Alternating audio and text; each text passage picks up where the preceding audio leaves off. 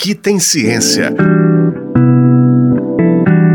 Pesquisas da UFMG ao seu alcance.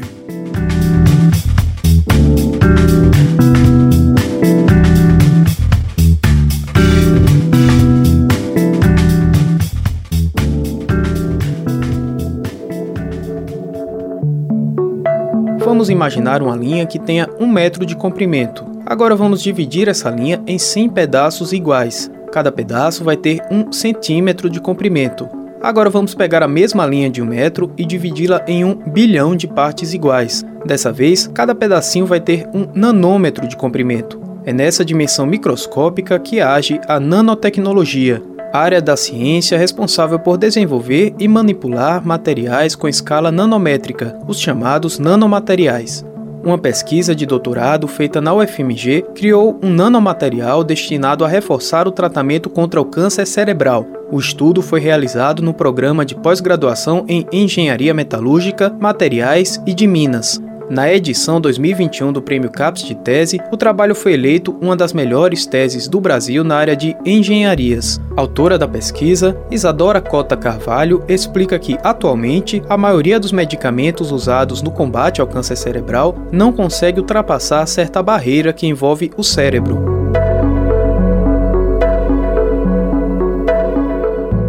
Então, mesmo que a pessoa esteja fazendo um tratamento quimioterápico, muitas vezes ele não é tão efetivo porque a droga não chega de fato na região do tumor.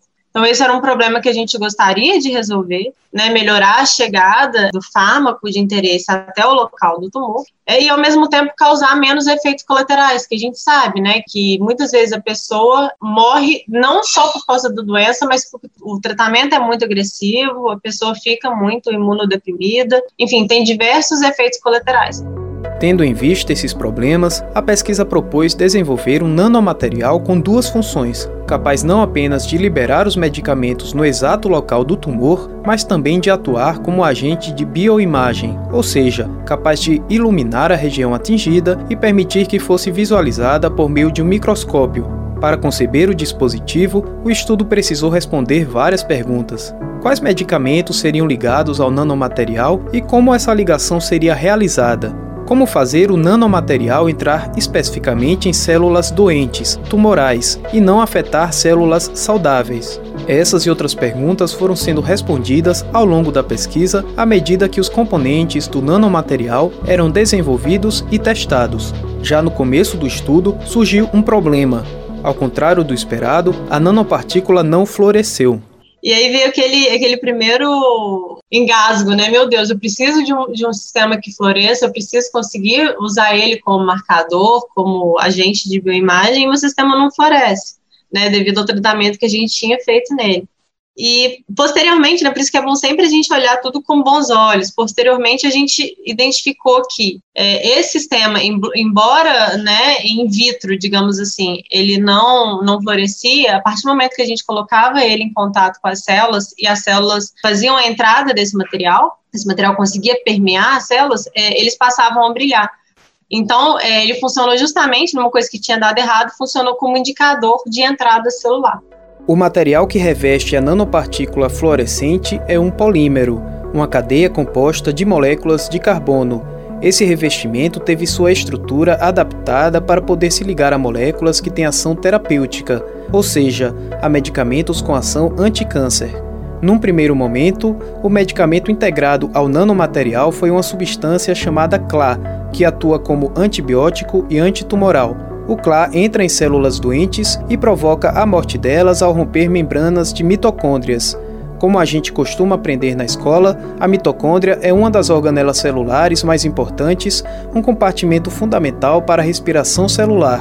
Em seguida, também foi conjugado ao nanomaterial outra substância, uma droga chamada doxorubicina, que é muito usada no tratamento quimioterápico do câncer. A doxorubicina também causa a morte da célula doente, mas ao atingir o núcleo dela.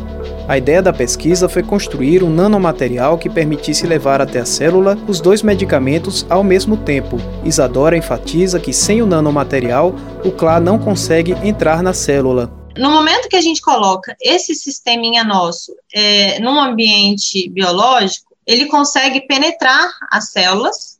Então, a gente chama isso como se fosse uma molécula de é, a gente chama de drug delivery, né, é um agente de liberação intracelular, né, ele faz com que essa, com que essa partícula entre dentro da célula e ele, ele libera ela para que ela exerça essa função terapêutica. A pesquisadora ressalta que quando o nanomaterial entra na célula doente, os medicamentos são liberados e, ao mesmo tempo, a célula pode ser iluminada com a fluorescência, então, se a gente coloca essa célula num microscópio de fluorescência, por exemplo, se a gente irradia essa célula com uma radiação específica, a gente consegue ver a imagem dela formada pela presença desses materiais fluorescentes que estão dentro dela. É, e com isso a gente faz o que a gente chama de bioimagem. Então, a gente consegue ver direitinho a célula, é, o contorno da célula, o espaço que ela está ocupando, e esse material ele não entra no núcleo, então o núcleo fica pretinho e o entorno desse núcleo fica com a cor é, do nosso nanoconjugado. No caso das nanopartículas que a gente usa, a gente consegue ver ela verde. O CLA atua na mitocôndria, mata a mitocôndria, e a doxubicina vai para o núcleo, causa dano do DNA, e aí a célula morre pelos dois efeitos. E a gente consegue fazer a visualização de onde que está cada coisinha pelo, pela emissão dessa radiação verde.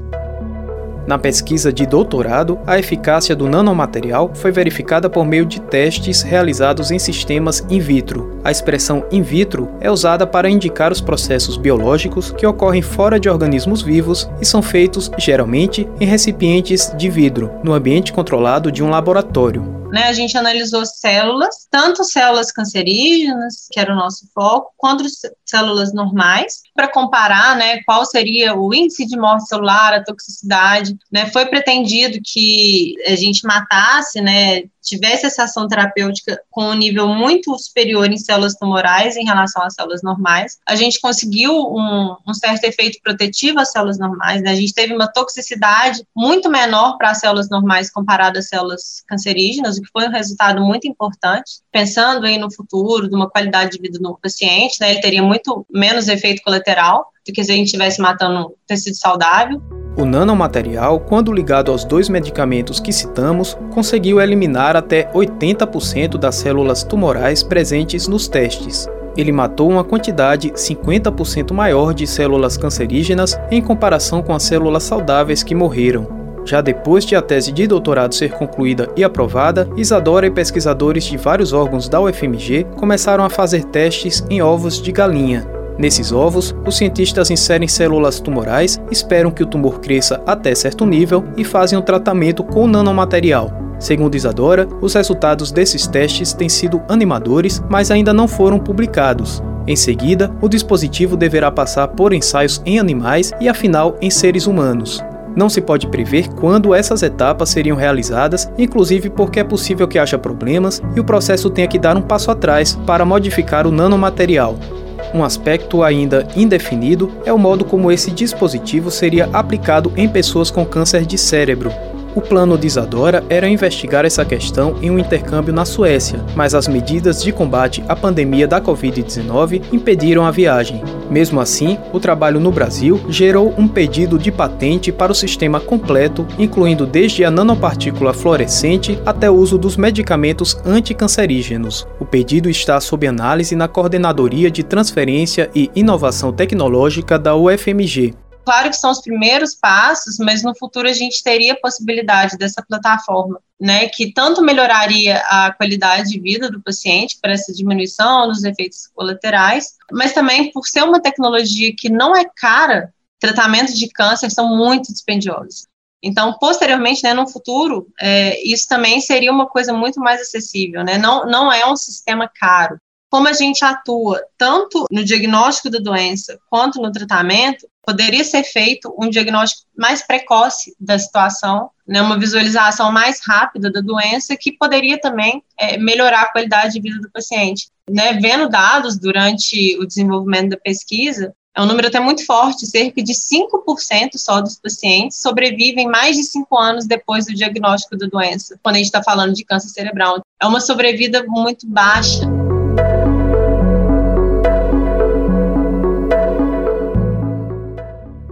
A tese de doutorado foi aprovada na UFMG em 2020. Isadora recebeu uma bolsa de pesquisa fornecida pela CAPES, O trabalho também se beneficiou de projetos apoiados por outras duas agências públicas, CNPq e FAPEMIG, a tese foi orientada pelo professor Herman Sander Mansur, da Escola de Engenharia da UFMG. Isadora continua trabalhando na universidade como pesquisadora voluntária de pós-doutorado, além de ser professora em uma faculdade particular. Esse foi o Aqui Tem Ciência, programa semanal sobre as pesquisas realizadas na Universidade Federal de Minas Gerais, exemplos de como a ciência é importante para a nossa vida. Este episódio teve produção, edição e apresentação de Tiago de Holanda, trabalhos técnicos de Breno Rodrigues. A coordenação de jornalismo da rádio UFMG Educativa é de Paula Alquimim, coordenação de operações de Judson Porto e coordenação de programação de Luísa Glória. O Aqui Tem Ciência também está na internet em ufmg.br/rádio e nos aplicativos de podcast. Você encontra o UFMG Educativa nas redes sociais em Facebook, Twitter e Instagram.